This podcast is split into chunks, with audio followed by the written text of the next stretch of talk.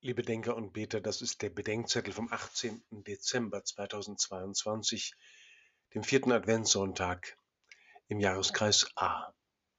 Mit Matthäus 1, 18 bis 24.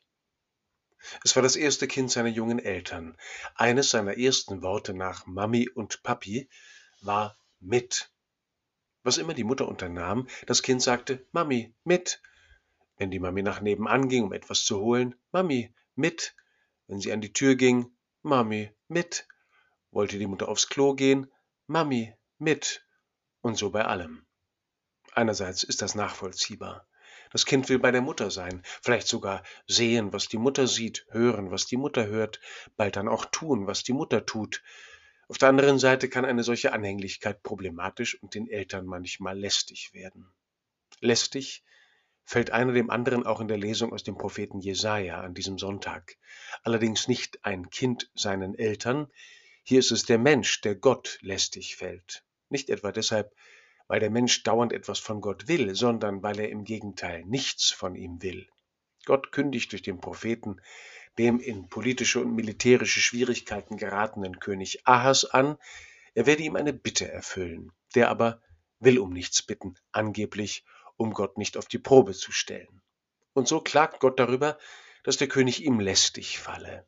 Nicht der bittende Mensch ist Gott lästig, sondern der Mensch, der alles zu haben meint, der sich selbst genügt, dem nicht zu helfen ist, der ist Gott lästig.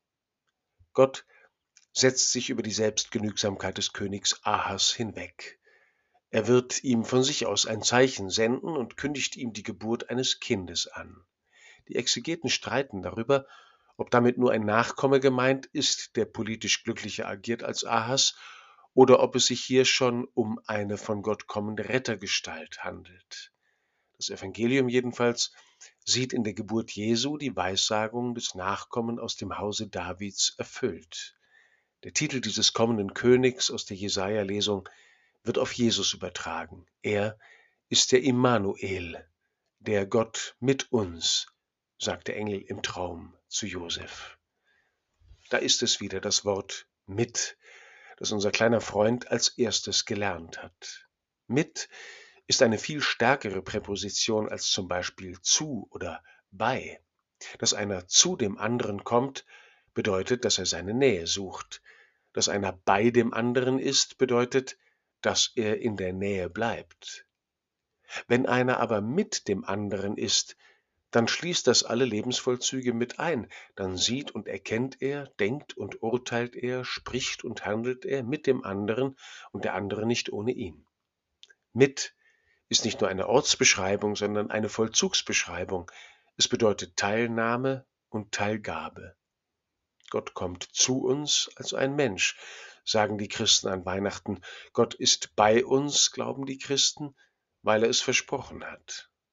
Aber was unser Leben verändert, ist, dass Gott Immanuel ist, Gott mit uns und wir mit Gott sind. Einander fallen wir lästig, wenn wir nicht merken, wann es Zeit ist, einander in Ruhe zu lassen.